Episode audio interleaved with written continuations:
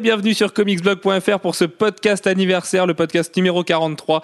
Vous l'aurez compris, le site a fêté c'est un an tout pile hier, donc voilà, on va pas trop en faire, mais on veut vous remercier 3 milliards, 4 milliards, 5 milliards de fois pour votre fidélité et d'être aussi nombreux tous les jours. Ça nous fait vraiment plaisir et pour toutes ces rencontres, toutes ces nuits blanches, tous ces festivals, voilà, toutes, ces, toutes ces nuits bizarres passées aux côtés d'Alfro, qui est à ma gauche.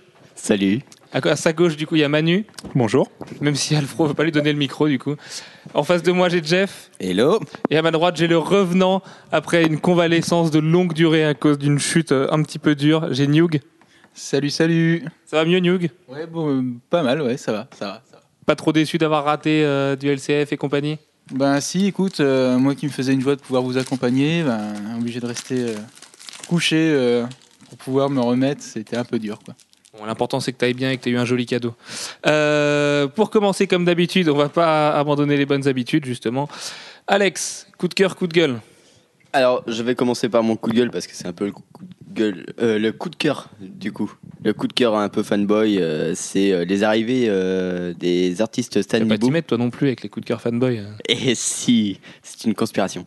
Non, c'est l'arrivée de tous les artistes, enfin pas tous, mais de quelques artistes qui travaillaient sur les Stanley Boom chez DC à l'occasion de, de, leurs nombreuses. Alors, ils travaillaient chez, pour les Stanley's Boom chez Boom, du coup, donc Starborn, Soldier Zero et Aide-moi The, Traveler.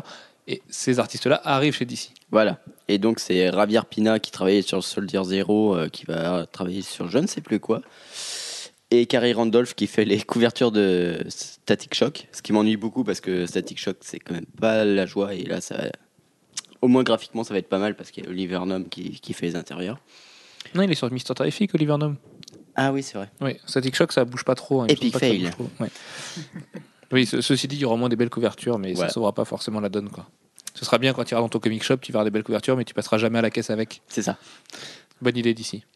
Et euh, sinon, euh, alors, mon. Euh, On coup de gueule. Mon, coup de gueule, donc. Ah oui, si, c'est le reboot de. Enfin, le, le relaunch Forcément, vous imaginez bien qu'un podcast anniversaire, il est tard. la soirée est un petit peu arrosée. Alfro nous le prouve avec euh, Maestria. J'enchaîne. Coup de gueule.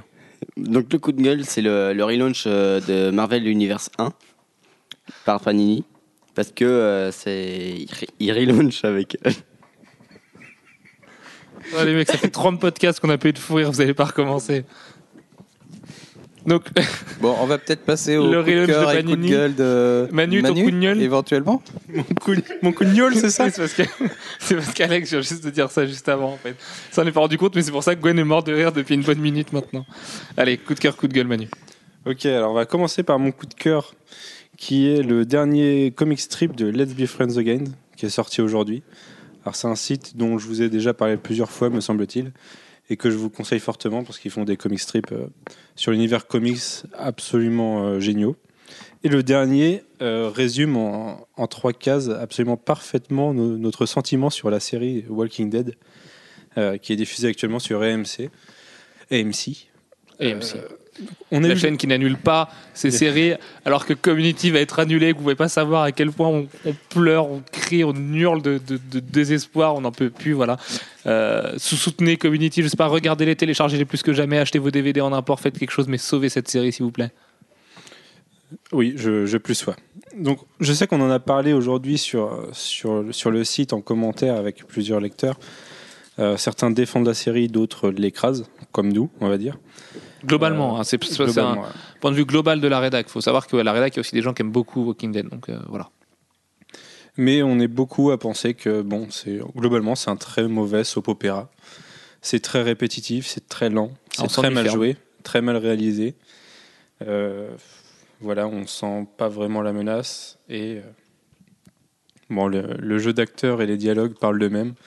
C'est c'est plutôt plutôt mauvais. Et ce dont on s'étonnait tout à l'heure, c'est que les gens qui ne lisent pas de comics ont l'air d'apprécier la bizarrement, série. Bizarrement, ouais. c'est une série qui marche très fort auprès des gens qui connaissent pas ça, mais notre idée c'était aussi que les zombies c'est à la mode, et donc les gens qui n'ont pas leur dose de zombies en comics, et Dieu sait que nous on l'a, euh, c'est peut-être cool aussi de regarder une série qui est survival horror, voilà, avec euh, du, zombie, mais vraiment en background du coup, hein, parce que les zombies dans Walking Dead, il faut aller chercher loin, quoi, mais Peut-être peut que c'est cet effet-là qui fonctionne bien. Voilà, ça surfe sur une mode euh, dont les gens n'ont pas forcément accès.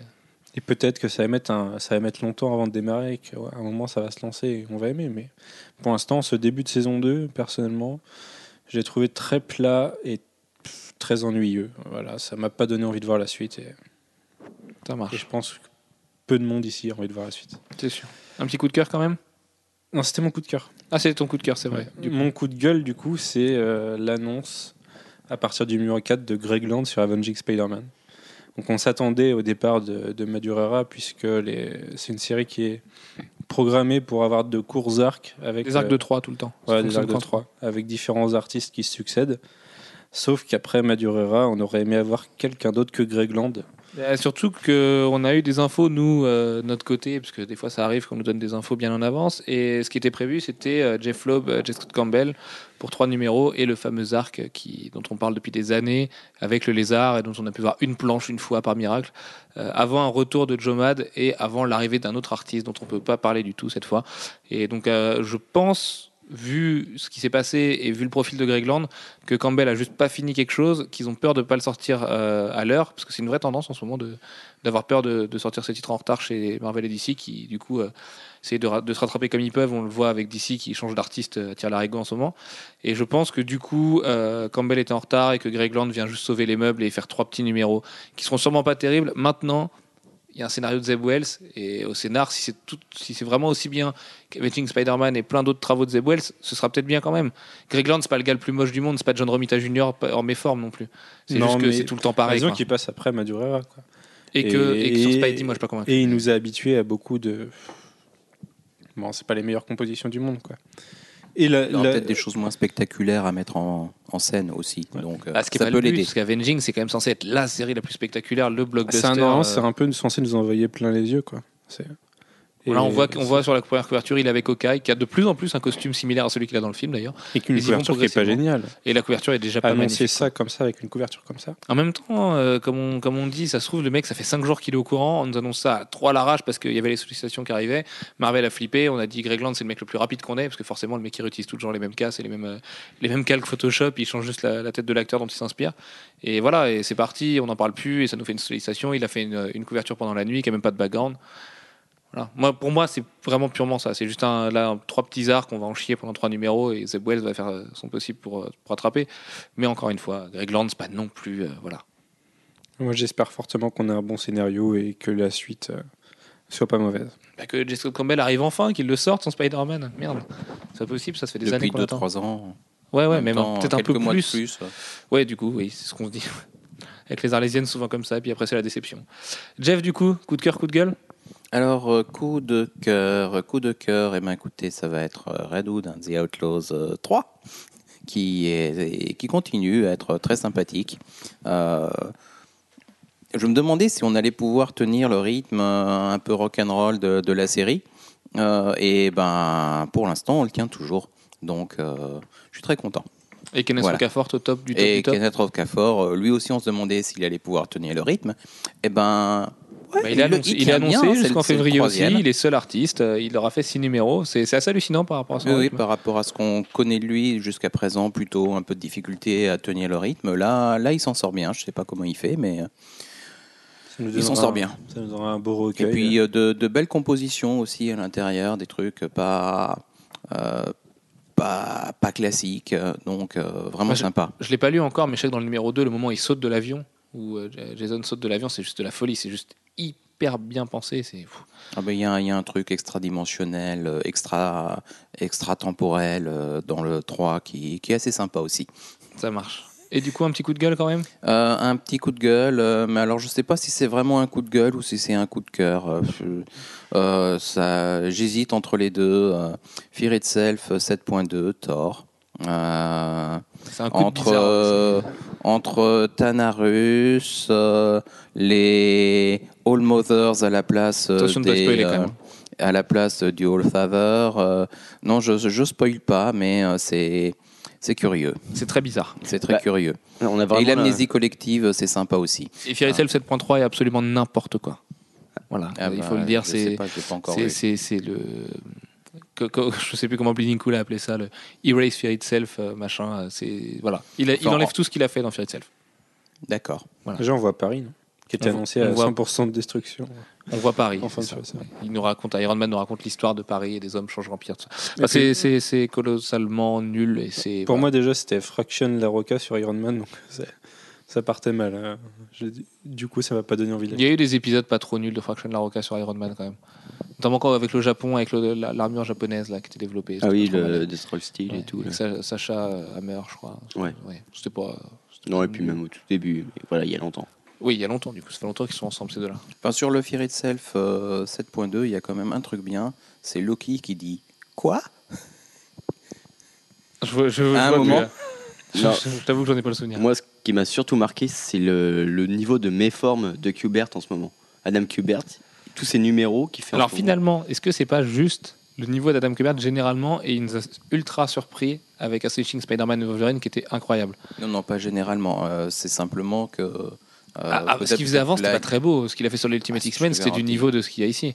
Ah, y a, ce qu'il faisait en cover et tout, d'accord. Mais... Dans les... Je parle pas des, années récentes, mais euh, euh, il, a... fait des choses extraordinaires il y a longtemps. À l'époque de, Gwen. Et très supérieur, très très supérieur à ce qu'il fait actuellement d'ailleurs. C'est vrai que c'est pas hyper joli. Bah, c'est moins compliqué quoi. Je vous passerai un jour des Jezebel Jade. Ça marche. Et euh, vous verrez, c'est très beau. Fais gaffe, je te prends un mot demain à la boutique, je veux voir ça. Mais non, mais il faudrait que je les retrouve dans mes caisses. Eh ben, on va chercher ensemble. Newg Pas à la boutique, il y en a un pas. Un petit coup de gueule pour commencer? Euh, Je vais commencer plus par le coup de cœur, plutôt, euh, parce que j'ai envie de commencer par le coup de cœur. Moi, ça va être l'annonce du sixième archive sur Flash, qui sortira l'année prochaine. Parce que ça faisait quand même déjà deux ans que le numéro 5 était sorti, on n'en avait pas vu d'autres arriver, et beaucoup d'autres titres d'ici avaient eu pas mal d'archives euh, depuis quelques temps. Et Flash, non, était passé un peu à la moulinette depuis euh, pas mal de. Enfin, passé à la trappe depuis pas mal de temps. Donc là, qu'ils en annoncent à nouveau, je pense qu'ils voguent un petit peu sur le succès de la nouvelle série qui sort actuellement pour pouvoir le sortir, mais bon, pourquoi pas. Et puis non, ça fait plaisir. Enfin, un petit peu de, un petit peu d'histoire du Silver Age pour, euh, pour faire plaisir, c'est bon quoi. Ta moustache me perturbe comme jamais. C'est te, te, voir parler avec cette moustache qui, qui, qui habille tes lèvres, c'est très très déstabilisant. tu me déstabilises aussi là. Et autrement, un coup de, coup de gueule. Moi, c'est un peu les annonces d'annulation chez Marvel qui, qui m'énervent un petit peu en ce moment sur les titres. Et dans le même, dans le, dans le même goût, plus ou moins, c'est chez DC, les changements d'artistes ou de scénaristes qui sont euh, euh, à peine on a commencé le relaunch, euh, ça commence à, partir à droite à gauche euh, pour telle ou telle raison. notamment, on voit Ron Mars qui, qui part parce que. Non, Ron Mars se fait virer. Oui, voilà, mais il part, on, le pousse à partir parce que bon, il a soi-disant pas la bonne direction pour le titre Voodoo. Enfin, c'est quand même un... Enfin, c'est certainement pas une direction qu'il a prise tout seul. Il y, a, il y, a, eu des décisions éditoriales en amont. Il n'en est forcément pas le seul et unique responsable. Oui, voilà, Aux États-Unis, sous le giron d'ici, de toute façon, c'est vrai que c'était un petit peu trop chaud pour être vrai, quoi. Oui, mais ce que je trouve dommage, c'est quand même Roman Mars, il a quand même fait ses preuves avant. Il a, enfin, c'est pas non plus n'importe qui en tant que scénariste, donc. Même euh, s'il a créé Kyle Rayner, hein, le pauvre. Oui, mais bon, euh, non, c'est quand même. C'est la croix qu'il va porter toute sa vie. Voilà, mais non, il a fait. C'est quand même un très bon scénariste et je, je trouve ça dommage de le mettre entre guillemets euh, au placard euh, pour entre encore entre guillemets le, changement de direction euh, pour pour ça quoi. Puis c'est aussi toutes les autres annonces qui sont à côté que je trouve un peu dommage de changer les certaines équipes artistiques pour on sait même pas pourquoi. Mais si, c'est pour tenir les délais. C'est simplement parce que sinon il y aurait du retard et que ce serait très, enfin, c'est très très imaginable que, euh, on va prendre un exemple tout pourri, allez hop, euh, Mister Terrific sorte un numéro 6, mais il le sortira avec un mois de retard. Et le but avec les New 52, c'est au moins que dans les 10 premiers, on tienne, on tienne les délais. Et le plus important, finalement, si on veut voir un peu du bon côté, c'est que toutes les stars sont encore là en février. Euh, Jim Lee ne sera pas assisté, Greg Capullo ne sera pas assisté, Ivan Rice ne sera pas assisté, Kenneth Rocafort ne sera pas assisté. Enfin voilà, les, les vraies stars du dessin, elles sont encore là. Et c'est vrai que c'est les les mecs les moins importants ou ceux qui sont le moins excitants qui vont, qui vont bouger en premier. Voilà, tant pis. Finalement, c'est les titres. Au numéro 6, les gens auront fait leur choix et c'est les titres qui trouveront beaucoup moins leur public.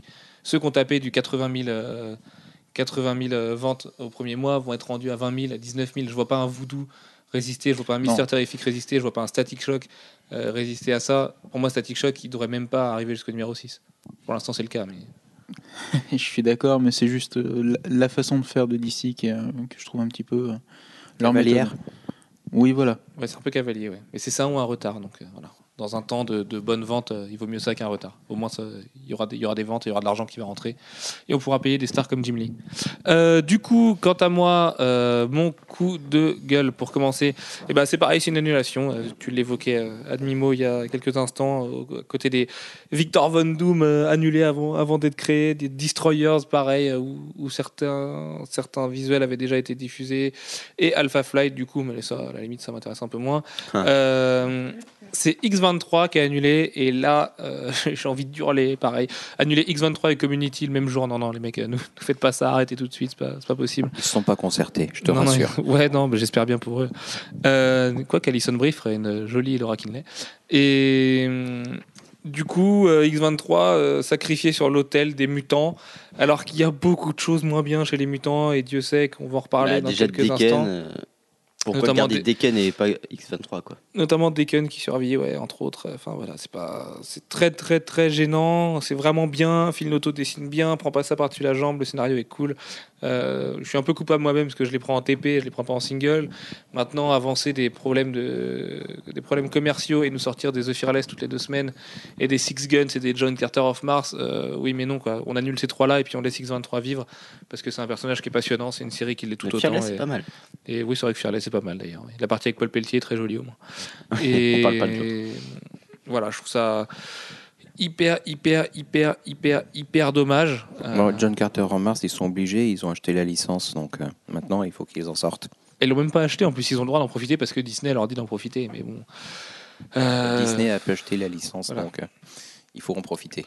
Enfin, c'est triste, c'était une des séries les plus comiques qui sortait chez les mutants et et voilà, et c'est dommage. Et d'ailleurs, la réaction des, fans est très claire. Hein. Tout le monde est déçu et je pense que c'est pas prêt de changer. Voilà. Jusqu'au prochain reboot de X23, le jour ils se rendront compte que c'est un personnage dont on a besoin. Mais c'est aussi Il y a déjà des précédents. Hein. Il y a Spider-Girl qui a failli euh, être annulé 42 euh, fois euh, et qui a survécu au-delà de son numéro 100, jusqu'à son numéro 100. Et puis après, avec des mini-séries par derrière. Ouais, mais c'est pas ça qu'on veut. Bon. C'est pas, pas des mini-séries, c'est pas des one-shots. Il y a les annonces et puis il y aura la réalité, on verra la vague d'annulation est aussi un indice du, d'espèces euh, de, de problématiques euh, monétaires chez, chez Marvel. Quoi. Ils ah, sont en pleine panique. En ce moment. Et le, comptable fait la gueule chez Marvel là parce que. Ah, bah, bah, ils ont pris de telles claques avec DC et les New 52 qu'ils ont perdu une grosse part de leur marché. Ils ont perdu une part de et marché. Les, petits titres en ont souffert encore plus que les gros titres. Et puis c'est comme en bourse, enfin, la confiance, faut qu'elle soit là pour l'avenir au moins, au moment d'acheter des titres. Et là, c'est pas le cas aujourd'hui. On sait pas ce qui arrive. Franchement, euh, Avengers X Sanction, parce qu'il faut le dire toutes les semaines, euh, ça excite qui? C'est bah, voilà, ça n'a pas l'air terrible. Euh, à part It's Coming, et encore, euh, ce qu'on en voit dans Point One, c'est pareil, Point One, on se fait braquer, franchement, sans déconner, ce truc-là, c'est un free comics qui doit être donné en caisse avec une commande de plus de 15 euros. C'est pas, pas, 7 dollars, quoi. C'est un scandale de vendre ça 7 dollars. Enfin, c'est un recueil de previews. Allez sur CBR, allez sur comicsblog.fr. Vous les avez, vos previews. Donc, euh, euh, moi, je sais qu'à part Scarlet Spiders, il n'y a rien qui justifie ça. Le Defender, c'est pas bien. Euh, le, tout début, justement, avec la petite touche de It's Coming et, le nouveau Nova, ah, c'est pareil. Ça excite qui Un Nova qui est dessiné à l'arrache par un, mangaka qui était sur ses toilettes. Merci, mais non merci. Enfin, vraiment l'impression de se faire braquer. Et, et ce Point One, c'était la pire idée qu'il pouvait avoir. Et Dieu sait que quand DC a des idées, c'est quand même d'un autre niveau. Et là, euh, vraiment du bon foutage de gueule. Et il n'y a pas besoin de ça chez Marvel. Sortez du Avenging Spider-Man, allez chercher les artistes là où ils sont, retenez Sylvestri plus de, plus de un numéro et sept pages. Quoi. Et puis là, là les ventes sont en ce moment. Et euh, je sens qu'en fait, ils sont en panique chez Marvel et ils font toutes les décisions les pires du monde. Et euh, heureusement qu'ils ah, sont. On va pas, lui jeter la pierre, mais c'est vrai que depuis qu'Axel Alonso est là, tout, tout n'est pas rose chez Marvel. Quoi. les, les, titres X qui sont son bébé, bah, c'est très bien. Et le reste, ça, ça, part un peu à volo. Les Vengeurs.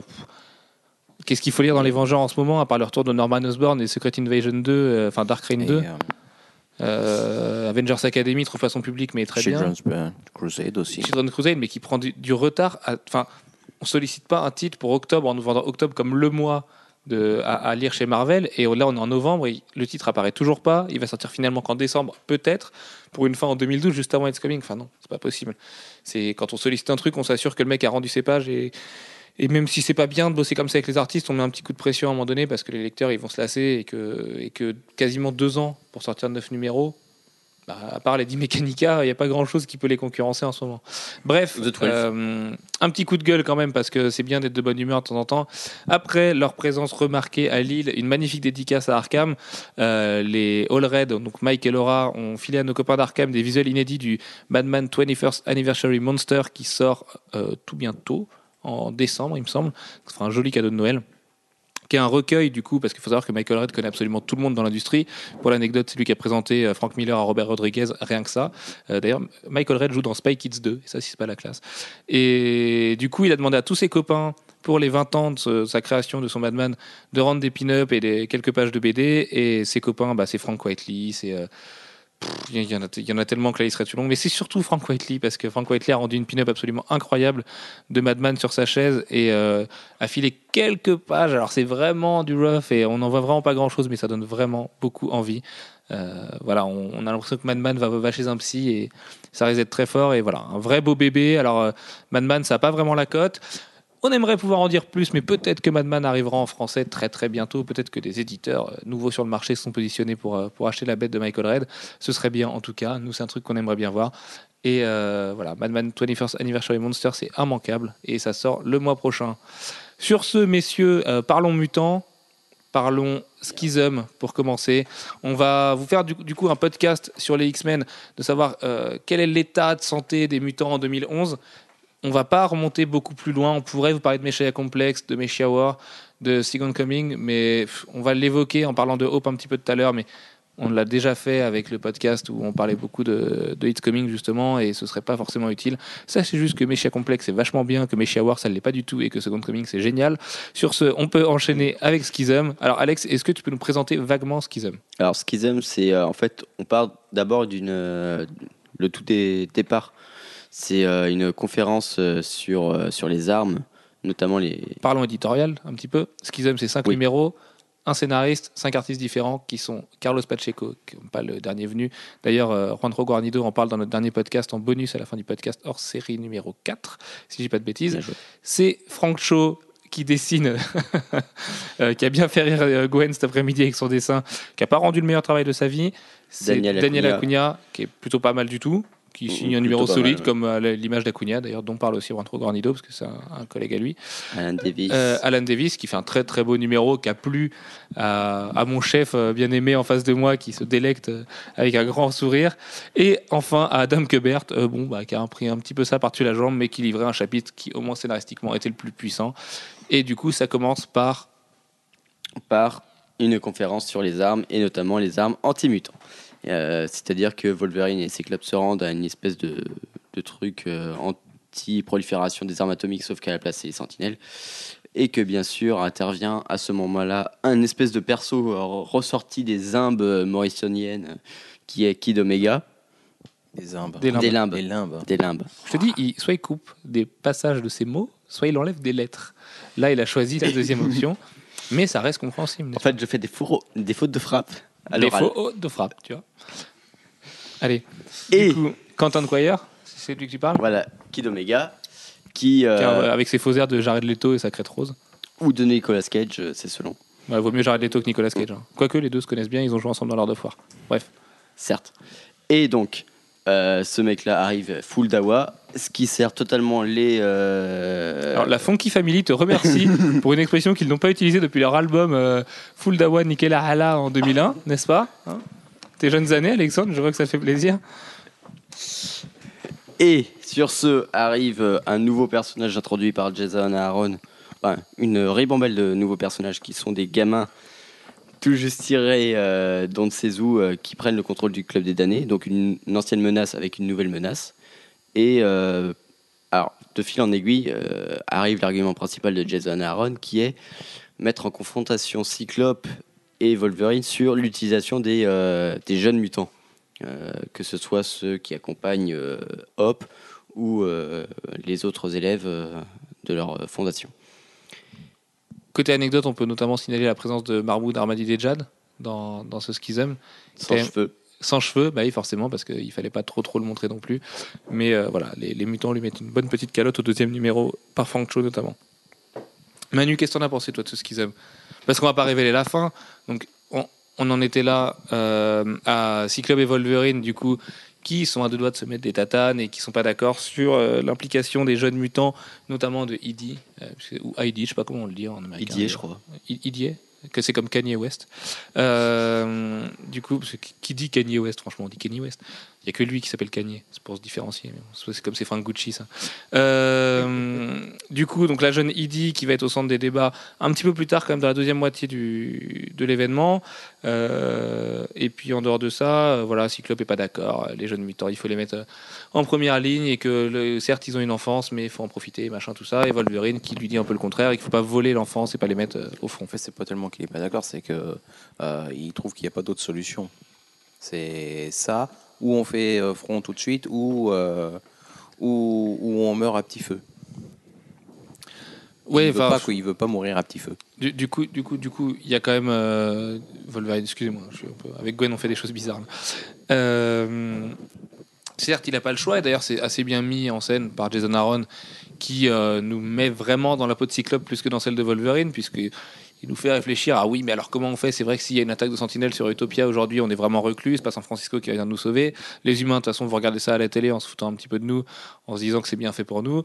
Et euh, Wolverine, lui en face, lui dit bah écoute, euh, si on doit se battre, on a réussi à se battre entre adultes toute notre vie. Euh, pourquoi on irait impliquer les petits jeunes et Hope notamment? Et c'est de là que ça part et s'ensuit quelque chose d'assez épique, enfin, qu'il était au moins dans l'idée et qui résume d'ailleurs plutôt bien ce schisme en termes de qualité de, de, lecteur, parce qu'autant les événements sont importants pour ce qui en découle, on en revient après, euh, autant à lire, c'était quand même pas l'éclate. Euh, on verra, toi, Jess, ce que tu en as pensé, mais je sais que toi et moi, Alex, on partage un peu le même avis. Ça a été très, très, très lent à démarrer. Les artistes ont un peu tous pris ça par-dessus la jambe. Et Jason Aaron a un poil lutté euh, pour défendre son, truc. Et ça s'est vraiment relevé grâce à Alan Davis et au numéro 4. Ouais, voilà, c'est le numéro 4 qui lance le truc. Et on les trois premiers numéros ont été très très très lents à installer. C'est euh, disons que Jason Aaron avait vraiment des problèmes euh, de didactique. Il essayait de nous faire passer une espèce de message à la façon d'un vieux prof. Bah, il faut pas que ça aille trop vite, sinon comment expliquer qu'un un schisme entre des personnages soudés euh, par des années de lutte commune Ouais, mais là, c'est pas c'est pas l'histoire du schisme qui rentre en compte, c'est une espèce de gestion euh, totale des mutants, de leurs problématiques euh, vis-à-vis de l'humanité. C'est, hyper, euh, enfin voilà, ça, ça, prend pas mal le chou pour arriver à un, résultat que de toute façon on sentait venir à la base. Donc c'est vrai que là, le lecteur a ah, été c'était dans le titre en même temps. Hein. Qu'on sentait venir, oui et non, parce que là où ils ont été très forts, c'est que s'ils arrivent à nous faire mourir des personnages tous les six mois et les faire revenir trois mois après, on était quand même Attention spoiler, parce que celui-là, du coup, vous allez peut-être tomber dans le panneau un petit peu comme nous euh, si vous lisez en français. Euh, du coup, partez maintenant, parce que sinon je risque de vous gâcher les six prochains mois à venir. Euh, enfin, même si Community va être annulé, donc vos six prochains mois sont déjà, sont déjà gâchés de toute façon. On était persuadé à San Diego que le mutant à lunettes, parce que c'est quand même un peu ridicule de l'appeler comme ça, allait mourir.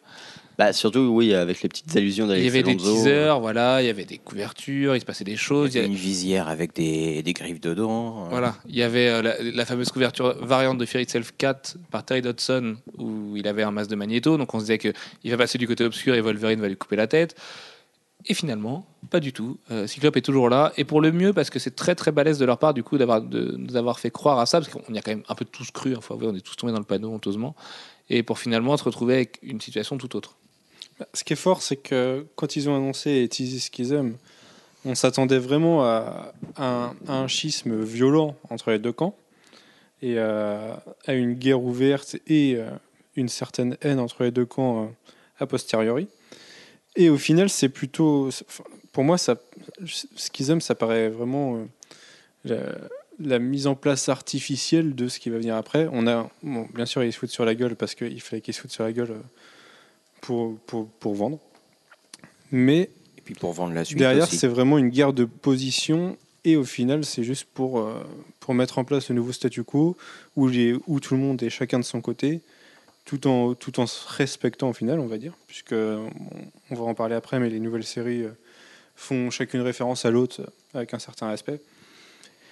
Et Maintenant, le, schisme, ouais, c'est vraiment opéré. Kieran Gillen nous le disait déjà à l'époque, euh, les équipes vont pas s'affronter par la suite, elles vont juste prendre deux chemins différents. Et, au final, c'est ça qui a surpris le plus, je pense, dans, dans Schism, c'est que c'est pas la guerre, c'est une séparation. Oui, puis c'est une séparation très temporaire parce qu'on sait bien qu'il y a, y a des couples qui sont divisés, euh, ils vont pas se foutre sur la gueule pour ça.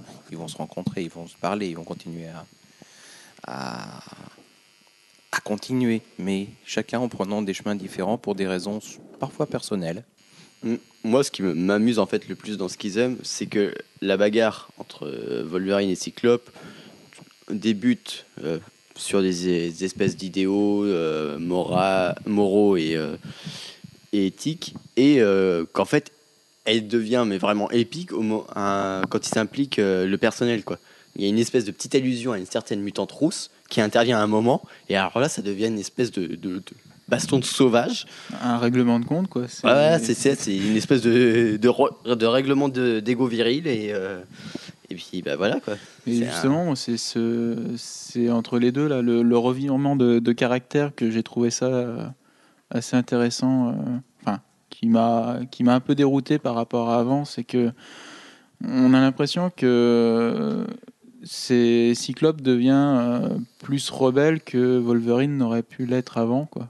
Ah non. Bah, moi, c'est là que ça m'a paru assez artificiel. Ce qu'ils aiment, c'est que les, les, les, conflits moraux, comme tu dis, Alex, qu'on a vu, pour moi, c'est assez hypocrite de la part, par exemple, de Wolverine, puisque le coup d'impliquer des, des, enfants et des élèves dans, dans les combats, ça se fait depuis le début des X-Men. Je veux dire, à la base, les X-Men, c'est quand même des étudiants qui mutants qui, qui combattent euh, non, parce que au début, en fait, les, les X-Men, c'était plutôt les adultes qui allaient en première ligne.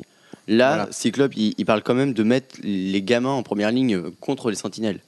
Et en euh, fait, quand il y avait eu les New Mutants, les New Mutants, à chaque fois qu'ils se mettaient en première ligne, c'était euh, contre la, la volonté euh, des, des autres, mm, des, des, adultes. quand les X-Men étaient revenus de l'espace, les New Mutants, ils avaient été confinés à l'intérieur de l'académie quand Kitty avait essayé de euh, de jouer la grande. Elle avait, elle, avait, bah, elle avait été punie après, etc., euh, etc. Puis même Donc c'est pas, pas nouveau. Mm. Euh, par contre, que ce soit Wolverine qui en soit l'avocat, ça c'est nouveau.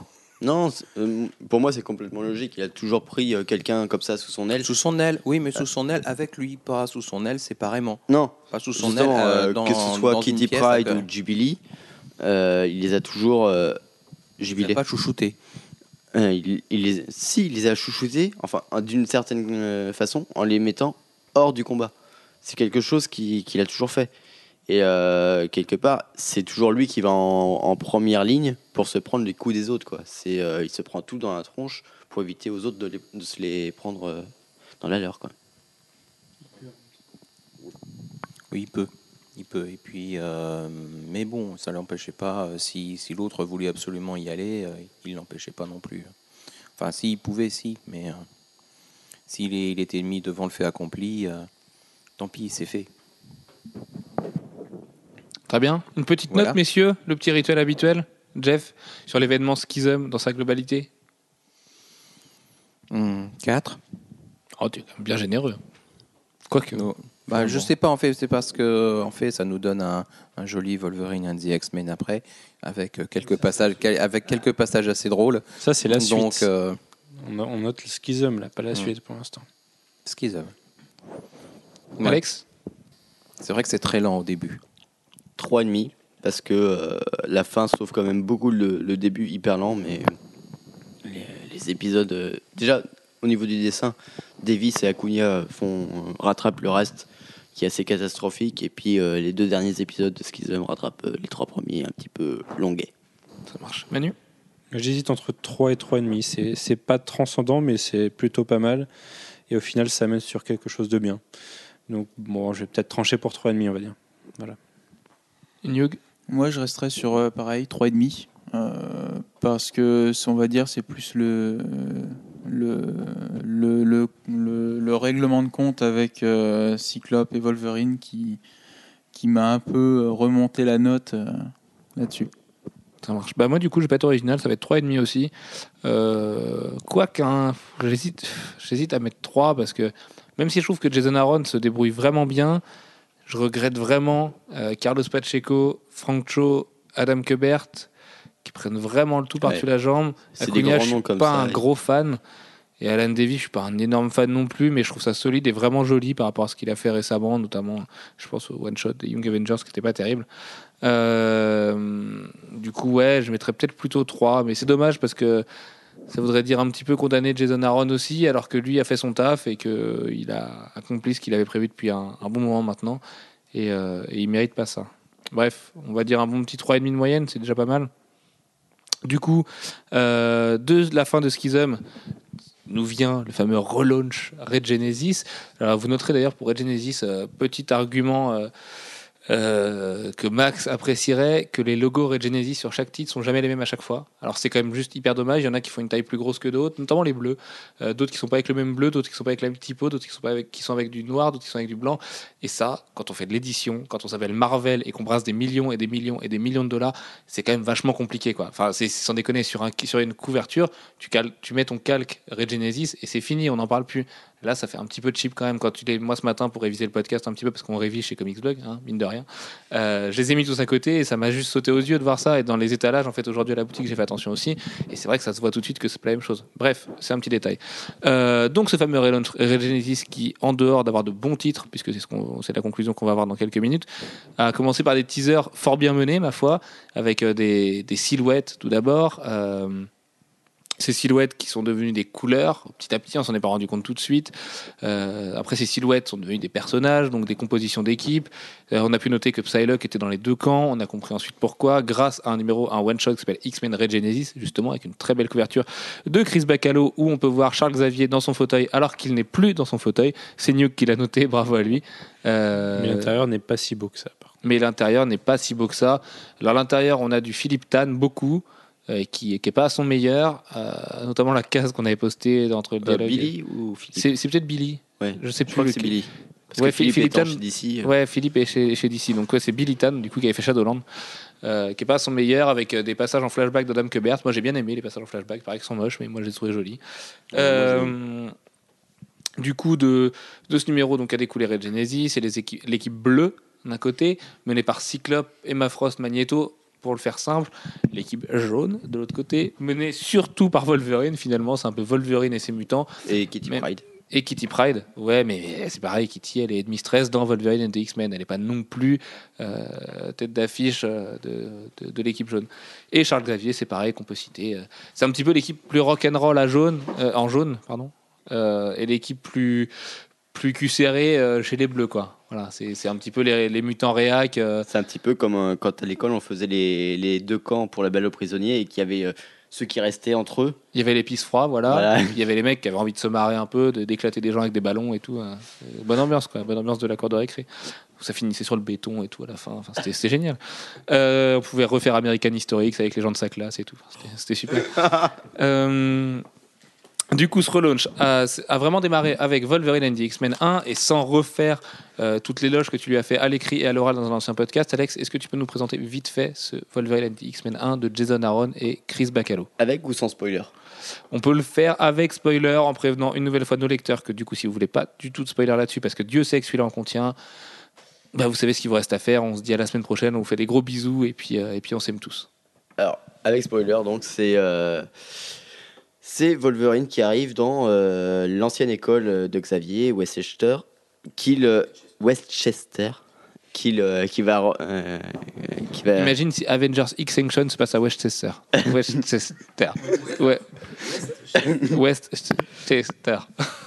Un jour, on fera des exercices de diction avant de commencer le podcast. Et donc, là, il arrive à cette ancienne école de Xavier, il demande aux fauves de la remettre sur pied. Et il va vraiment lancer le, euh, le concept d'école. Pour le coup, c'est pas une espèce de. Euh, bah en fait, on est une équipe de super-héros et on a aussi des gamins euh, dont on s'occupe parce que c'est des gamins un problème. Écoutez, il faut bien qu'on leur donne une éducation. Non, non, là c'est vraiment le principe. On a une école et ça a le fonctionnement d'une école avec le principal, les profs et compagnie. Enfin, je sais pas si tu as vu le programme à la fin, mais. Le programme est hyper sympa. Ouais. J'aurais aimé être dans cette école. Je suis pas sûr. Ah si si. Ah, non non non. la salle des dangers dans les toilettes et tout. Ça aurait été bonne ambiance. Et du coup, euh, voilà, c'est une espèce de. Alors, Wolverine and the X-Men, c'est. Wolverine Yeah. C'est euh, emmené de tambour battant. C'est vraiment. euh, chaque- à chaque page, il y a un nouveau euh, élément qui est mis en- euh, sur la table. Enfin, ça se passe sur le thème d'une inspection à, à l'é- à l'école. C'est quand même important parce que ça, c'est Ouais. le- le fil conducteur de toute l'histoire. Et euh, c'est très drôle parce qu'effectivement, ça se passe a priori pas très très bien pour eux. Et qu'ils vont un peu de catastrophe en catastrophe. Et ce qui crée quelques situations euh, très cocasses. En plus, le tout dessiné par euh, Chris Bacalo. Euh, c'est assez Bacalo en énorme. petite forme, non? Ouais, mais quand même. hein, Chris On, on lui a pas en donné petite vraiment de forme, matière. c'est, Il, a, il a pas ces doubles splash pages de fou. Bon, il y en a quand même quelques-unes. Quand, quand on a le, le- la vue de l'école d'un seul bloc, euh, elle est sympa hein, quand même. ouais, mais c'est de l'architecture. Ouais, ouais. C'est pas non plus. euh, Non, Mm. Le cliffhanger de fin est quand même plutôt sympa. Graphiquement, oui, c'est vrai qu'il est joli. Et moi, il y a Manu. Quentin Quire dans la série qui, me- qui me tue absolument, même si on l'a on l'a très On peu vu. l'aperçoit qu'un tout petit peu, mais. Et oui. que ce soit dans, dans l'épisode ou dans les différents teasers qu'on a vus euh, Ah, le- les les, teasers suivants. pour le numéro 3. Euh, Pour le numéro assez 3, c'est génial. Ça, ça- il, il demande, vous vous souvenez quand Wolverine était cool? Moi Euh, non plus. moi non plus. Ça- parle à la fois au lecteur et, et en tant que- qu'élève par rapport au prof. Et ouais, je trouve qu'il est vraiment génial ce personnage euh, ressorti de nulle part. Mais tous les personnages Wolverine du côté de Wolverine sont appeler le monsieur le proviseur. Et il supporte pas. C'est pareil, Kitty, ça y est, elle a grandi, la petite Kitty, euh, voilà, elle, est, elle met des jupes et tout, enfin, c'est génial. Euh, Les blagues entre Wolverine et Xavier, oh, les blagues, oui. Enfin, moi, enfin, Xavier, une discussion. Xavier c'est Euh, un peu le symptôme des l'arrivée mutants. d'un mutant années 90, chiard. Je, je- je sens qu'ils vont avoir des problèmes avec leur, euh, Mais il y a, comme le- dit Alex, leur invité euh, extraterrestre. euh, il y a Leurs 40 000 invités extraterrestres. dans ce truc et on, voit que Jason Aaron place ses billes voilà, avec les chiards, avec euh, Quentin Quire, avec le Hellfire Club, Le Club. ouais. avec, euh, comment petit- il s'appelle le- les mini le- Diablo qu'on voit encore, le mais on mutant Brood. Euh, le mutant Brood qui a l'air mortel aussi. Et, et c'est très très riche. D'ailleurs, le numéro est très dense. À lire, c'est pour ça que Bacalo peut pas donner sa pleine mesure. Et c'est une vraie, vraie belle réussite. Est-ce que j'ai le droit de dire aussi que c'est le Dawa Encore? Je te je ferai pas ce plaisir, tu viens de le dire. Donc euh, ça, ça suffit. Deux Dawa dans un podcast, euh, tu vas pas trop te lâcher non plus, Alex. Non, mais parce qu'en fait, ce numéro, c'est, il est vraiment fou, quoi. C'est, ça part dans tous les sens et euh, j'ai l'impression que Jason Aaron a travaillé sur chaque personnage parce que son fauve, Il y a une invasion de Bump aussi. oui aussi, mais euh, son fauve est particulièrement bien écrit, quoi. Il est fou et scientifique à la fois. C'est vrai, c'est vrai qu'il est super bien écrit aussi, ce fauve. Et, et l'inspectrice académique est mortelle. J'espère qu'on va revoir ces personnages parce que ça pourrait être une espèce de Team Rocket euh, de l'éducation nationale euh, ver- version mutant. Et c'est c'est juste mortel. Ils, ils sont là, ils sont perdus autant que nous. Et C'est surtout la situation de mettre, de mettre ces gens qui sont assez antipathiques face à un Wolverine qui se contient, quoi. C'est- on n'a jamais vu Wolverine en costume, cravate. Et non, en- mais il n'y arrive pas. Il dit lui-même le dit. Il m'a suffi d'un jour pour tout gâcher. Je suis vraiment pas fait pour ça. Voilà, il serait mieux. euh. Et c'est quand il se balade dans les dans les couloirs et qu'il y a, ces Idi, je crois, qui dit euh, qui est complètement folle, enfin, idieux du coup, euh, qui est complètement folle et qui dit non, mais je veux pas tuer quelqu'un d'autre et quelqu'un d'autre qui balance à l'inspectrice, oui Wolverine quand tu te souviens quand il a tué un gamin et tout. Enfin, c'est c'est juste hallucinant et voilà, c'est c'est un vrai petit un vrai petit bonheur. C'est drôle. John Aaron n'est pas souvent hyper marrant et là on se marre vraiment bien, donc il faut en profiter. Voilà. Et bientôt le numéro 2 d'ailleurs, donc euh, la semaine prochaine si tout va bien. Et on espère que Chris Bacalo sera encore plus en forme et pourra livrer un travail à l'auteur de ce qu'il a fait dans X-Men 8 et dans Amazing Spider-Man. Et on a des blagues références à, à l'autre camp euh, par rapport à ce qu'ils aiment. Avec euh, va vérifier auprès de Cyclope s'il n'a pas gardé notre chambre, un truc comme ça. Parce qu'ils savent que leur, école est un peu vouée à l'échec, même s'ils ils vont réussir à la sauver. Mais ouais, c'est plutôt sympa. Et pour moi, pour l'instant, ça, annonce du- ça annonce du très bon du côté de l'équipe jaune en tout cas. Alors du côté de l'équipe jaune également, on a aussi Wolverine tout court dans sa série, qui se passe encore à San Francisco, avec euh, Fat Cobra, l'armée mortelle, avec euh, je ne sais plus qui, pourtant je l'ai lu il n'y a pas longtemps, euh, qui est loin d'être loin d'être génial, loin d'être mauvaise. voilà, c'est une série très solide. C'est du Ron Garnet qui est très bon d'ailleurs pour une fois, et du Jason Aaron qui écrit plutôt bien. Mais c'est juste la transition de comment Wolverine arrive à San Francisco. Le plot, c'est qu'il se fait voler ses thunes par un espèce de dragon et d'une espèce de, de, barjo qui vend de l'opium euh, sous San Francisco, c'est circonstances. Et, et il veut récupérer ses thunes. Et voilà, c'est- pas bien méchant, mais ça porte le macaron Red Genesis, donc je me suis fait avoir, je l'ai acheté. c'est pas voilà, il y a des belles couvertures, l'intérieur est plutôt joli. C'est loin d'être indispensable. Si jamais vous posez la question quand vous allez dans, votre comic shop, vous n'êtes pas obligé de le lire pour tout comprendre. Mais si vous aimez bien Wolverine, vous passerez un bon moment. Manu, on va passer du côté de l'autre équipe. On va parler de Uncanny X-Men 1 de Kieron Gillen et Carlos Pacheco. C'est ça. Alors, euh, Uncanny X-Men 1, c'est un mélange, on va dire, entre la New Generation et, euh, et, la bonne vieille histoire des mutants, puisque d'un côté, on a Cyclope qui reprend les choses en main une fois le, le, schisme passé, enfin le schisme, on va pas s'embêter, le schisme passé, et qui monte, qui monte ses, ses, différentes équipes, et du coup, en l'occurrence, ses équipes tactiques et compagnie. Et en face, il va se retrouver euh, confronté directement à un nouveau problème qui est euh, sinistre ou sinister, sinister, sinister, qui vient, qui, qui, qui s'amène à San Francisco et qui compte bien. Est-ce que je l'ai fait Foutre le dawa en utilisant un, certain Celestial qui, qui, est planté à San Francisco depuis un moment. Oui, depuis, oh, depuis bien trois ans hein, à peu près. Hein. Pour moi, ça fait plus longtemps que ça. Mais oui, ça doit faire plus de trois ans, oui, c'est vrai. Ouais.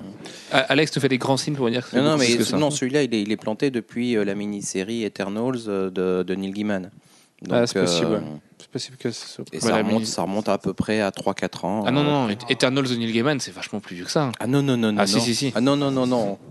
Enfin, pas plus de 5 en tout cas. Ça, je peux vous le dire, on n'était pas ouvert au-delà de 5. Donc pendant que Sullivan fait sa recherche. 2006. 2006, c'est il y a 7 ans. Il y a 5 ans. Quasiment il y a 7 ans. Non, c'est il y a 5 ans. Non, non, 2007. Nous sommes en 2011. 2007. 2007, c'est pas possible en 2006. 2011 moins 2006 égale 5. Oui, c'est vrai, t'as raison. Dernière nouvelle, sûr. Donc c'est pas de 2006, hein. c'est pas possible. On l'a eu en entier. Je pas réussi. Eh ben, je vais t'expliquer pourquoi, alors que le chat fait une entrée remarquée dans la pièce. C'est pas le même chat que la semaine dernière, hein, rassurez-vous. Euh, août 2008. Ah. Hmm. ah. Ah. Monsieur, nous y sommes, n'est-ce pas? Ça Donc 3-4 ans. ans. du coup. 3-4 ans, c'est ce que je disais.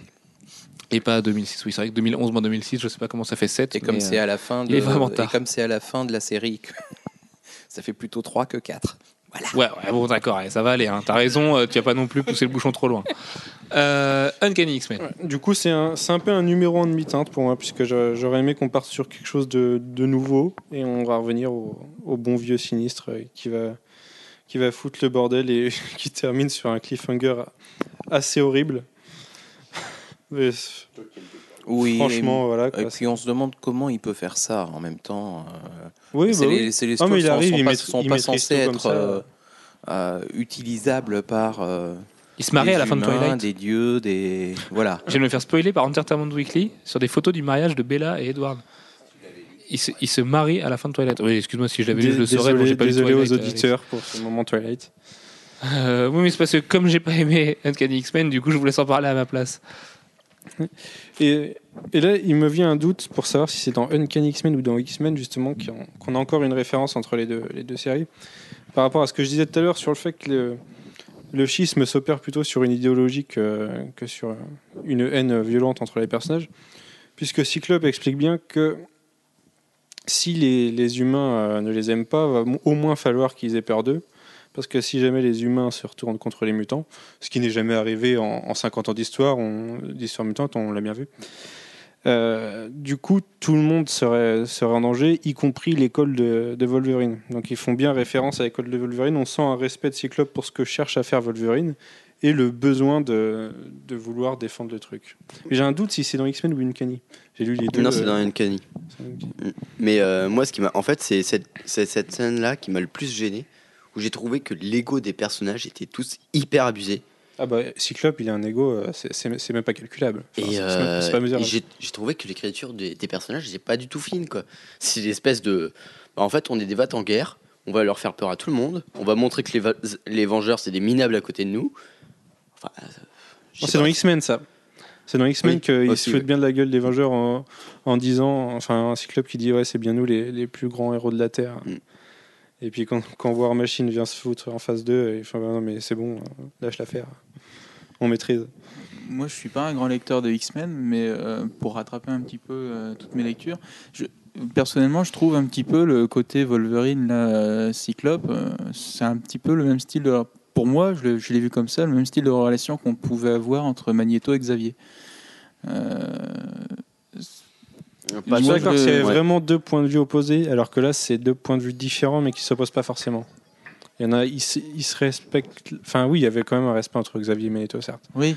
Mais ils se respectent l'un l'autre et ils vont pas l'un contre l'autre. Il y en a plus un qui va dans cette direction, l'autre qui est qui est là pour protéger le reste. Mais euh, non, je, je suis pas totalement d'accord avec toi.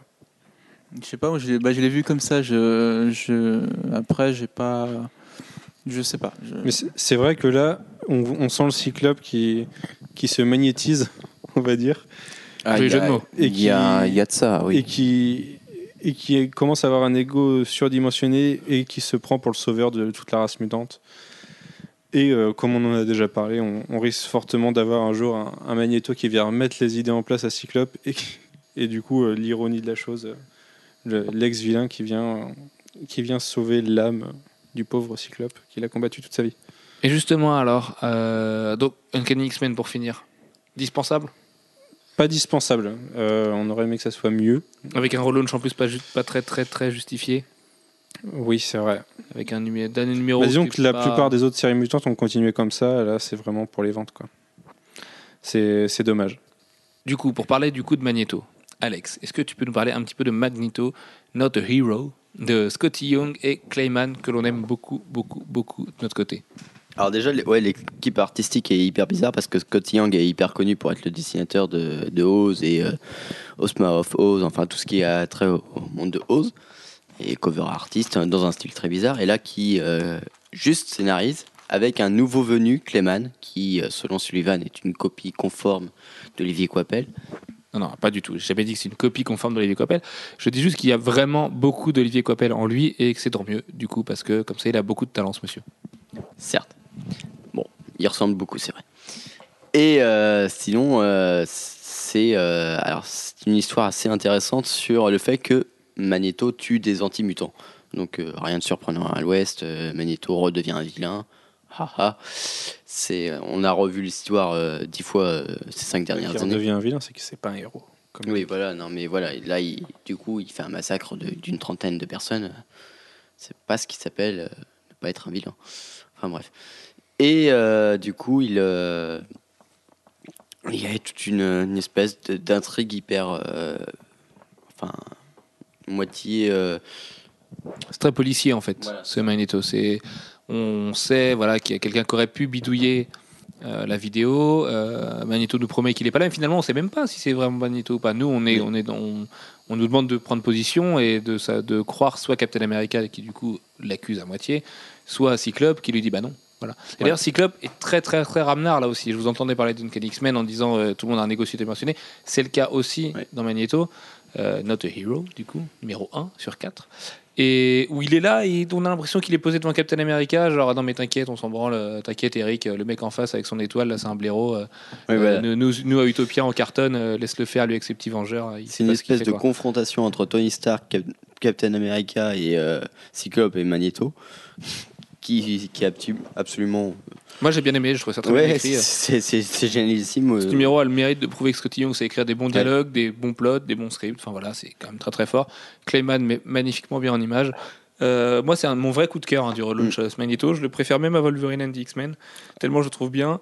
Même si je sais que les conséquences au final seront rien, puisque je pense que Magneto n'a rien fait, sinon on ne nous poserait même pas la question. Et du coup, au bout de 4 numéros, on se retrouvera à se dire voilà, c'était une bonne mini-série, mais elle n'a pas de conséquences, alors que Wolverine and the X-Men sera sûrement beaucoup plus importante. Tu vas me faire regretter de ne pas l'avoir prise celle-là, et je, je, sens que je vais me retrouver encore des, des, choses dans mon panier la semaine prochaine. Ah bah, tu peux la prendre vraiment, hein, c'est vraiment plein de qualités. Euh. Mm, moi, il y a juste le Killfanger qui me gêne en fait. Le Killfanger Le Killfanger. Non, le, le Cliffhanger, avec le retour d'un personnage que je détestais en fait, dans les années 90. Qui est? Joseph. Ouais. Moi, ça, oui, oui, ouais, parce que forcément, euh, c'est un perso qui, qui, est un peu emmerdant à gérer, euh, qui peut du coup justifier beaucoup de choses. Bah oui. Ah bah tiens, je suis redevenu vilain. Ah bah non, en fait, c'était mon clone. Ouais, c'est un peu facile. Moi, je suis, je suis d'accord. Hein. Euh, c'est pas terrible. Maintenant, c'est pareil. Encore une fois, ça va être réglé en 4 numéros, et puis on n'en parle plus. Euh, c'est comme le coup de Gwen Stacy qui a des enfants avec Norman Osborn. Dieu merci, on n'en parle plus aujourd'hui. Alors que. Ah bah si, on en reparle. Ils nous refont des séries dessus. Oui, du coup, c'est vrai. Bref. Euh, je pense qu'il faut pas s'attendre. C'était la pire idée du siècle. Et c'est la pire idée de l'histoire de l'industrie des comics. Enfin, c'est. Gwen Stacy et Norman Osborn, mais vous vous rendez compte. donc Magneto, une vraie bonne bonne surprise, on peut le dire au effort. Et allez-y, les yeux fermés, prenez un TP, ça sortira en français à moins cher dans quelques mois. Euh, mais passez surtout pas à côté. Bah surtout que c'est voilà, c'est une mini-série, donc on sait où ça va. Et puis euh, c'est beau, c'est bien écrit. Quoi de mieux quoi. Du côté du relaunch, on a également pas mal de petites séries comme ça, droite à gauche, qui sortent très vite. Euh, ce mois-ci, on a eu deux numéros de X-Men, donc numéro 20 et 21 de Victor Gischler. En fait, la plupart des séries mutantes sortent à raison de deux numéros par mois en ce moment-là. Sauf, sauf Uncanny X-Men et euh, Wolverine X-Men. Non, Uncanny sera deux numéros par mois. Uncanny, on a deux numéros dans le mois aussi. Il y en a un autre la semaine prochaine. Autant pour moi. D'accord, ok, très bien. Ouais, donc oui, on a quand même un vrai bon rythme. Bon, Wolverine X-Men est un peu plus flemmard, mais Chris Bacalo est peut-être un peu plus lent que New Mutant, c'est pareil. Euh, voilà, New Mutant, l'autre numéro est sorti aujourd'hui même. Euh, qui est pas mal du tout. C'est Andy Lanette, euh, Andy Lanette et, Dan, et Dan Abning. ouais, tu peux partir comme ça, hein, ça passe. Pas mal aussi comme mélange. Dan Abnett et Andy Lanning, pardon, excusez-moi, les scénaristes préférés d'Alex. Euh, donc c'est très bien écrit. moi, les New Mutants, je suis pas un fan hardcore, mais là, pour une fois, c'est réussi. C'était très mieux. Moi, c'est mon coup de cœur du côté, de ce côté-là des X-Men. Et bah, parle-nous-en alors de ce New Mutants. Bah, là, pour le côté Red Genesis, c'est directement, on va dire, la suite justement du one-shot Red Genesis dans lesquels Wolverine et, Cyclope venaient demander à tout le monde de, choisir leur camp, globalement. Et là, c'est Danny Moonstar qui cherche euh, s'il n'y a pas en fait une autre solution. Euh, s'il y a deux camps, pourquoi, pas euh, faire cavalier seul? Et du coup, toute son équipe cherche un peu sa voie pendant, pendant ce numéro. On a aussi, il me semble que c'est dans ce numéro, un, X-Men qui discute avec Hope et qui nous symbolise très bien les, les relations familiales au sein de, des, mutants, avec des trucs, mais en fait, Cyclope, c'est un peu mon père, et toi, c'est un peu ton grand-père, et ça fait quoi de nous tu vois? C'est très what the fuck sur ce côté-là, mais enfin, quand on regarde l'arbre généalogique des mutants, c'est. Oui, ça fait sens. Hein. D'un côté, euh, c'est vrai que si on devait. Il faut, faut, fumer des champignons, je pense, pour le comprendre. C'est un peu comme certaines régions de la France, euh, les X-Men. Ils se mélangent un peu. Euh, mais je, ne cite personne d'ailleurs. New ne me regarde pas avec un regard acquisiteur comme ça. Je ne parle pas de la Vendée. Euh, c'est très bien écrit, très bien dessiné, donc on, s'en doute, hein, et Et, voilà, ça mène sur une fin de numéro qu'en fait, on, le savait dès le début du numéro, où ils partent s'installer à San Francisco et faire leur, leur truc de leur côté. Donc voilà, j'ai pas lu encore le numéro 2 puisque je viens de l'avoir mais c'est une série prometteuse pour le, pour le moment. Ça marche. Du côté des autres petites séries mutantes, qu'est-ce qui nous reste, desquelles on n'a pas parlé? Bah, X-Men, bon, vous tout à l'heure globalement. C'est pas une petite série mutante en même temps c'est pour, pour, moi, c'est une petite série mutante. C'est quand même la moins importante. C'est moins important que bien d'autres. Bah, c'est kiff kiff avec Uncanny pour l'instant. Là, ils partent. Euh, ouais, mais c'est quand même des membres beaucoup moins importants. Enfin, a priori, euh, Warpath, Psylocke, euh, Jubilé. enfin, là, on retrouve dedans. On, a, on, a, on a Storm. Storm et War Machine, ouais. Ouais, mais là-dedans, on a Cyclops, Storm, euh, Magneto, tout le monde, quoi. Oui, c'est vrai que dans, dans, là en l'occurrence. Sachant que ce qu'ils annonçaient sur les teasers, c'était aussi que le vrai départ était le numéro 21 qui est sorti du coup aujourd'hui et qu'on n'a pas lu malheureusement parce que c'est vrai que même si on enregistre ce podcast, très tard, avant on avait de la route à faire et Alex avec quelques bouteilles à s'acheter, n'est-ce pas? Euh, Et à boire. Et, et à boire, oui. Enfin, les bouteilles, on les boit en général. Hein. D'où les dyslexies. Euh, on a Generation Hope, mais Generation le numéro est sorti Mais c'est pareil, le premier numéro est sorti aujourd'hui et malheureusement, on n'a pas eu le temps de le lire. Euh, qu'est-ce qui nous reste? Mais Generation Hope sera forcément mortel parce que Hope est le meilleur personnage mutant créé depuis des années, on peut le dire haut et fort parce que c'est vrai. Et après, après Gambit, non. Tu, tu clames toujours ça et personne n'est jamais vraiment d'accord avec toi. Bah non, mais oui, je sais, mais c'est parce que vous comprendrez l'importance de mais ça, ça, va en disant depuis des années, puisque la plupart des autres sont vieux. Ah oui, non, c'est sûr que c'est pas le meilleur personnage de tous les temps, mais c'est quand même un personnage très bien créé et surtout de, gérer de manière très cohérente entre tous les auteurs qui sont passés dessus. Et ça, euh, ça a le mérite de, d'être assez rare pour être, euh, être, signalé. Et qui va mourir fin 2012, nous dit Alex. Peut-être, euh, peut-être qu'elle mourra It's Coming, mais euh, j'y crois pas. Honnêtement, j'y crois pas. Pas avec tout ce qu'ils ont fait autour d'elle. j'y crois pas et j'espère pas, oui, surtout. on va Contrairement à Batwoman qui est dessiné. On va finir par la question bête de la semaine à laquelle Jeff va pouvoir nous, nous répondre et tu vas beaucoup nous aider à répondre à celle-là. les X-Men, est-ce que c'était mieux avant? Oui, ça c'est une question de point de vue, mais il y a eu très bonne période avant, oui. pour, toi, les X-Men, c'était Il y a eu une super période. Euh, Roy Thomas, Neil Adams, Steranko. il y a longtemps, longtemps, avec l'apparition de Polaris, Avoc, The Living Sentinel, etc. Euh, il y a eu une excellente période avec Clermont qui a duré quasiment pas, pas loin d'une centaine de numéros, tellement, tellement c'était bien. Euh, et puis après, bah après c'est parti un peu en, en eau de boudin, en particulier. Euh, en dawa. Oui, en dawa. quand bah, quand Clermont n'a plus euh, ni un éditeur en chef euh, qui lui tenait, euh, qui le tenait un peu serré, ni des co-créateurs de la trempe de Cockrum ou Burn ou, un peu Paul Smith. à partir de X-Men 1 avec Jamie Lee quoi. Non, même un peu avant, non, non, non, c'était bien avant. Mm. C'est bien avant. En fait, la, moins bonne période pour moi, c'est la période qui coïncide avec ben, Sylvestri au dessin. Mais c'est pas parce que Sylvestri est au dessin. C'était 86. Euh, c'est euh, les Marauders, c'est. Euh, Surtout les Marauders. Les, X-Men qui sont soi-disant morts, mais qui sont cachés dans, en Australie avec, je sais plus comment il s'appelle, le, le, mutant aborigène qui, qui se déplace, qui, qui, les téléporte à travers le monde. c'est enfin, une période assez chaotique euh, scénaristiquement pour euh, ne pas dire en même temps, il y a Excalibur euh, d'Alan Moore et Alan Davis qui, qui est très très chaotique aussi, mais, mais d'une façon très très sympa. Mais c'est parce qu'il y a Alan Davis dedans aussi. Alan Davis, il est aussi scénariste, donc il l'est pas encore à l'époque, mais à mon avis, il contribue à la direction de la série. c'est clairement quand il est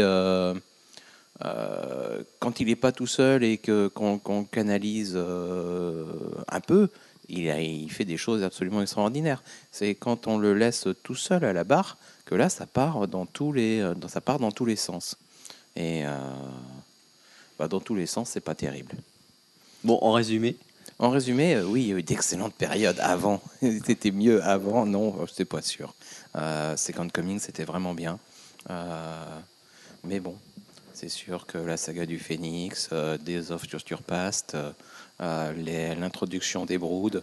Euh, God Love Man Kills, oui. God Love Man Kills. Plein de petites mini-séries aussi, mais ce qui est important avec les X-Men, c'est les grandes époques aussi. C'est ça qui marque. la saga du Phoenix.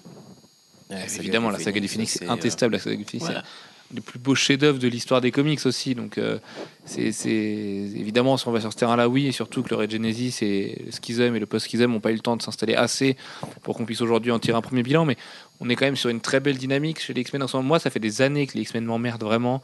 Que quand je lis les X-Men, j'ai l'impression de, de, dans l'antichambre de, de l'enfer tellement je m'ennuie. Je te jure, c'était le pire truc à ouvrir tous les mois. Voilà, c'est à chaque fois, tu arrives devant ton machin, tu sais que tu vas pas t'éclater. Euh, et quand à l'époque où Spider-Man et les X-Men n'allaient pas bien, bah Marvel, c'était pas, c'était pas hyper plaisant à suivre. Et c'était d'ailleurs à cette époque-là que les Vengeurs ont pris leur envol parce que quand les deux grosses machines marchent pas, on sort la troisième.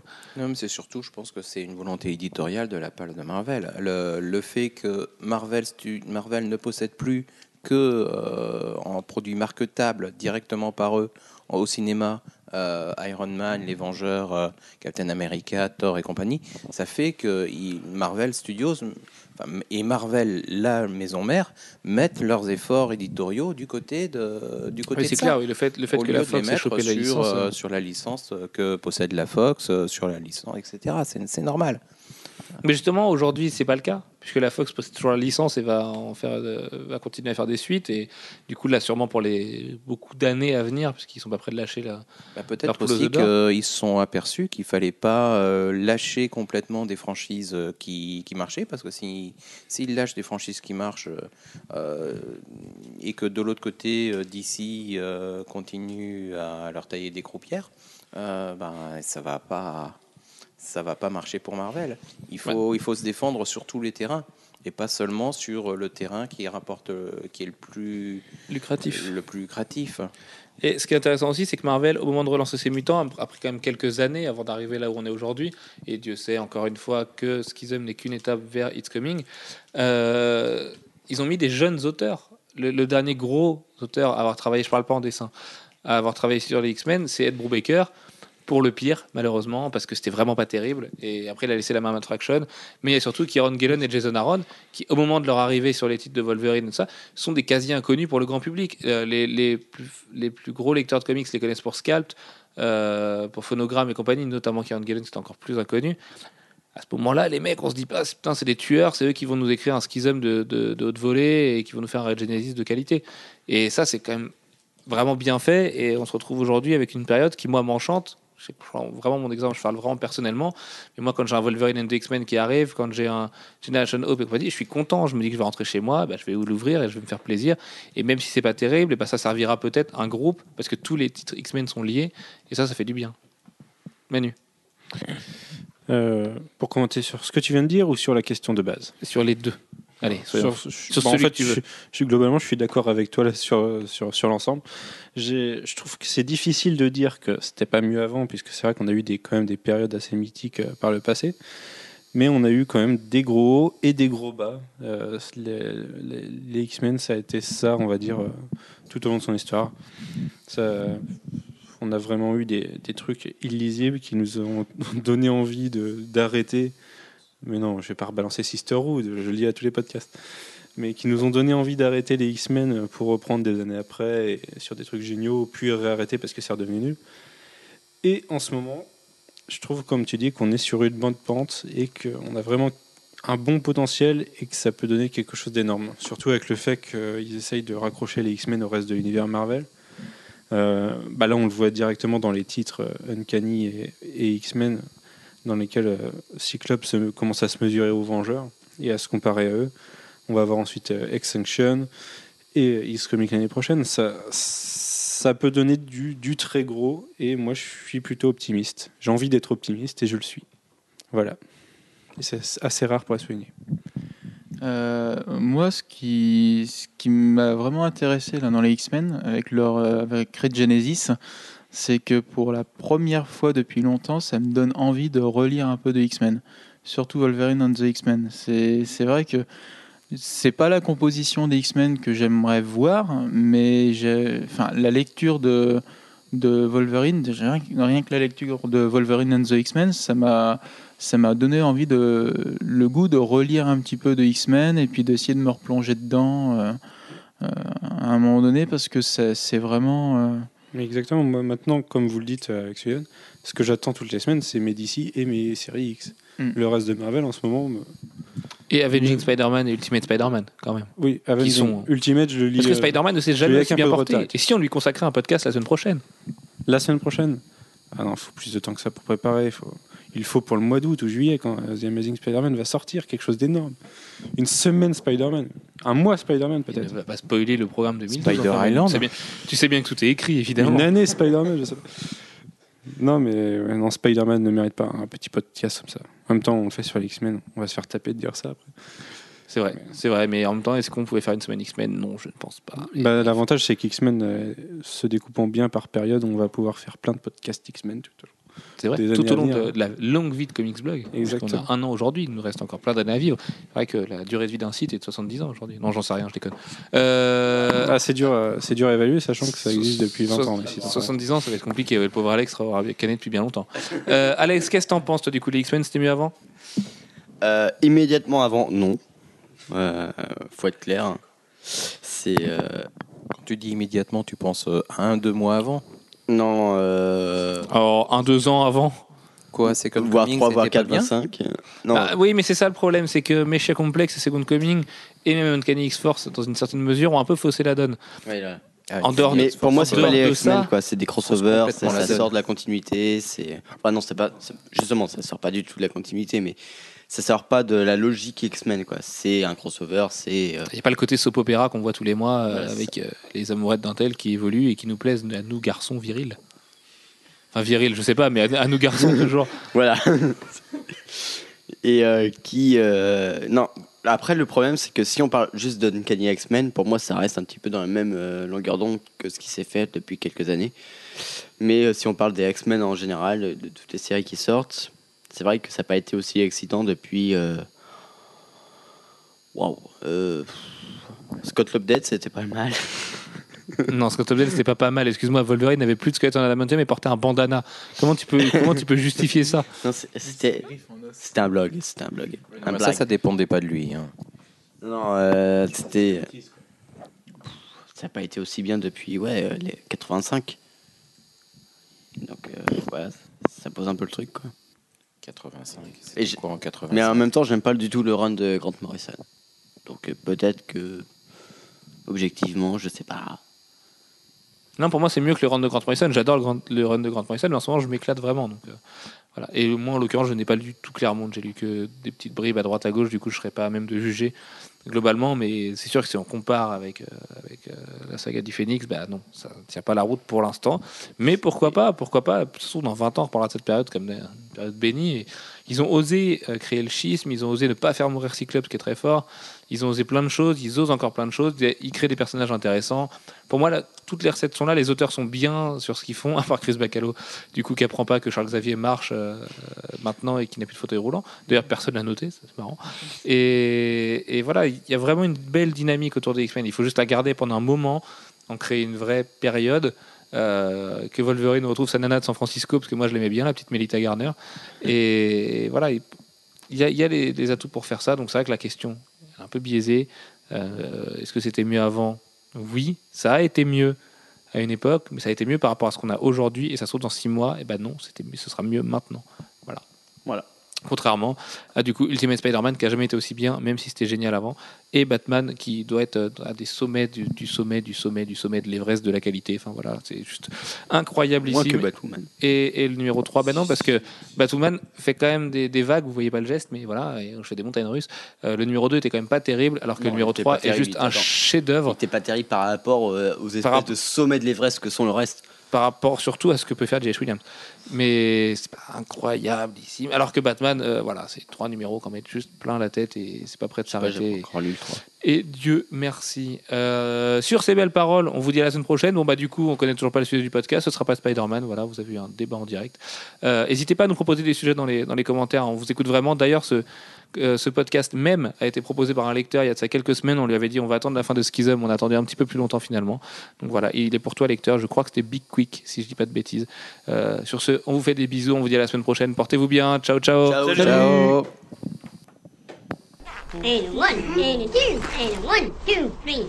Happy birthday. Thank you.